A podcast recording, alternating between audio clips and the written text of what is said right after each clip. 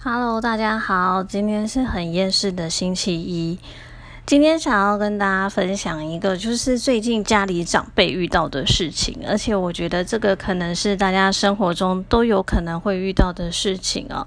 就是有一天家里的长辈就突然早上就赖我，其实大概就是差不多也是这个时间了。然后我想说，到底是什么事情，就是那么紧急嘞？他就跟我说，因为呢，刚刚呢，就是黑猫仔配送了他在网络上订的东西来了，结果嘞，他一打开发现那个东西根本就不是他在网络上订的那个牌子，而且呢，因为他就是订的就是运动鞋啦，然后发现那个鞋子大小也都不对，他就觉得这个也太扯了，所以他就打电话。就是去给他那个包装上面的电话那个人，然后那个人就跟他讲说什么，呃，我们知道了，那我们帮你联络厂商，那大概两三周以后你再打电话来。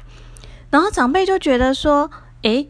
他不是有什么七天鉴赏期吗？我两天后再两两周或三周后再打给你，不就已经过了那个时间了吗？然后呢，他就觉得就是搞不清楚现在的状况，而且好像也没有人要帮他处理的感觉，所以他只好来找我了。因为通常这种琐碎的小事情，如果来找我，有可能就是会被我大大的碎念一番。Anyway。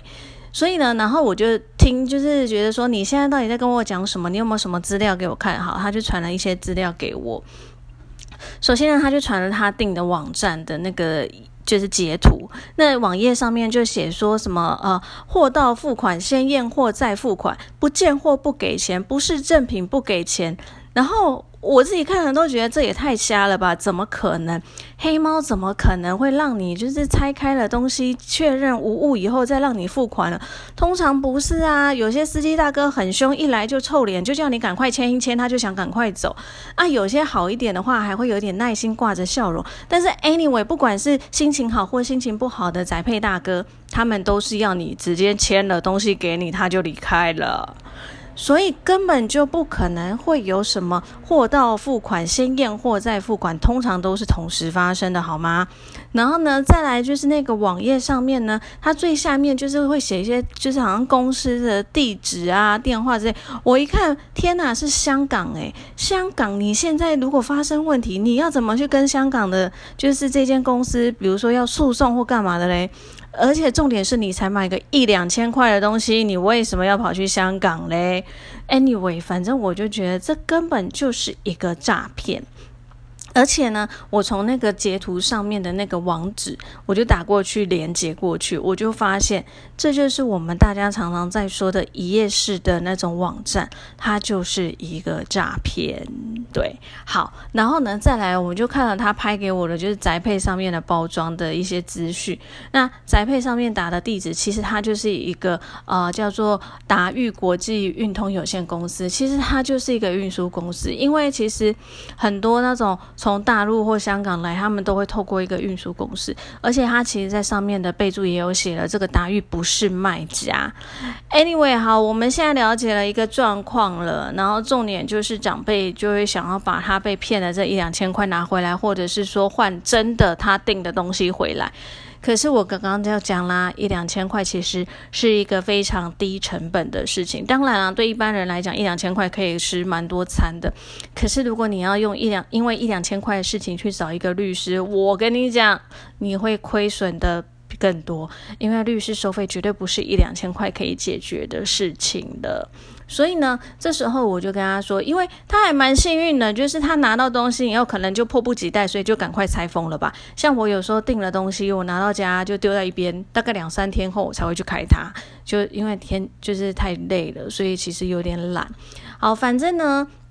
他就马上拆了，所以马上发生我就是有这件事情，然后他知道这件事情了，所以我就跟他讲，首先呢，就是请你呢赶快打电话给这个货运公司，也就是我们的黑猫宅配，跟他讲说呢，这个东西是有问题的，是有可能被诈骗的，那请他呢赶快就是止付就对，就是不要拨款，就对。而且因为其实宅配他哥也才刚离开，所以这都还来得及的。所以马上打电话呢，去给你的货运公司，不论是黑猫或者是新竹客运哦，赶快打电话给他们。那当然啦，就是有些人就会打电话给像我刚刚讲的货运公那个呃进口商、进口的清关行这些哈，去跟他们办理退货。但是因为我也说老实话，其实对这些进进货进来的这些货运公司，就是清关行之类的这些，他们其实。其实也不会清楚说他今天帮忙进来的这个东西到底是不是诈骗或者什么的，所以我会先跟你们讲，就是说第一件事情可以做的事情，就是说赶快先打电话给你的宅配公司，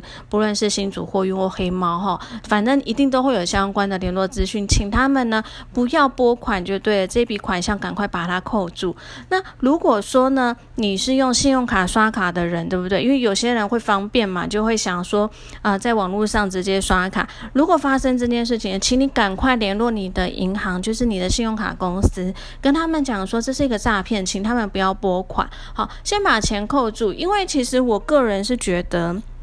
这些诈骗的公司其实还蛮可恶的，因为他不骗你多，他就是骗你个一两千块、两三千块这样子，那他就会知道说你不会为了这个小钱去做后面大动作的事情，所以我觉得他可能也因为这样子就被骗了蛮多，就是骗了蛮多钱进来。其实我自己之前也曾经有过，就是我的信用卡账单上面突然出现了一个 Uber 的费用，但是我那段时间已经非常久没有搭 Uber 了，所以那时候我就觉得这是有问而且那个金额真的超小，就是美金大概才一两块还是几块而已，就是它不大。但是因为我后来就是有 Google 去查，就是看国外的一些网站，才发现它其实也是一种诈骗。它就是呃每一次在你的那个信用卡那个账户就给你扣一点点，扣一点点。因为有些人可能本来就有在搭 Uber，所以他就不会怀疑这个金额。那所以他们就是用这种方式去这样骗你的一些小钱了。那同样的，今天这个货运这个就是网络购物这个也是，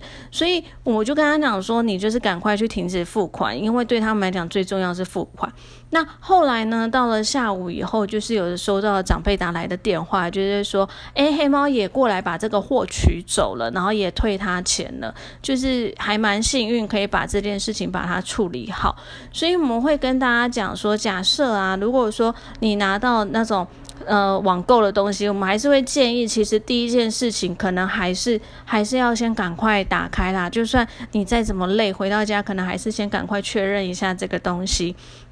然后呢，要跟大家提醒，就是说，因为有时候它上面都会有些贴一些货运单什么的，那这上面其实都会有包含寄件人的姓名、电话、地址，因为没有的话，原则上就是没有办法运送嘛。所以这个东西就是那个货运单一定要留着。那还有就是像我刚刚讲的，一定要联络你的，不论是清关行或者是物流公司，请他们就是马上就是支付货款，还有就是跟你的信用卡公司联络。那再来呢，就是因为我。我们的消保法规定就是七天呐，七天的鉴赏期，所以我们会建议是说，尽量是在七天内就是去把这件事情办好。然后呢，因为我刚刚讲到，除了货运单之外，你的商品，因为你一定是商品有问题嘛，所以如果可以的话，商品也是把它拍照，好，那甚至是你曾经跟这个卖家在网络上的一些交谈记录等等的，也把它留下来。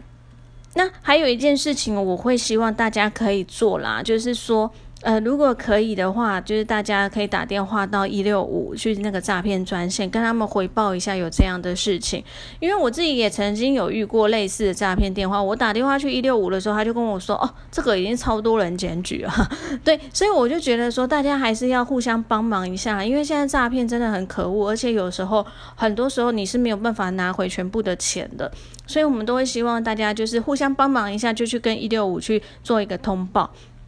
那还有人会问说，如果啊，如果我打电话到物流公司，或者是我可能是超商取件去超商，他们都不愿意提供这个寄件人的资讯，这些东西怎么办？啊，因为就像我刚刚讲，其实你寄货一定都会有寄货人的资讯，如果他们都不提供的话，其实你可以到交通部的信箱，就是部长信箱去做检举哦，因为其实是有规定说这些宅配业者就是会必须要要求寄件人写这些资讯，所以如果没有的话，就直接做运。他，其实是可能会有罚款的问题的。所以我会跟大家讲，其实这种问题在生活中还蛮常发生的，而且因为现在蛮多长辈啊，他们就开始很喜欢上 FB 啊，或者是上 Line 啊这些的。那有时候其实这些诈骗，它就是锁定这些可能比较不是那么懂网络事件的人，那他们就会在网络上放一些假的讯息，然后去骗他们。所以我就会跟大家讲，就是假设你今天有听到这一则我们的分享的话，就是可以提醒家里的长辈，就是说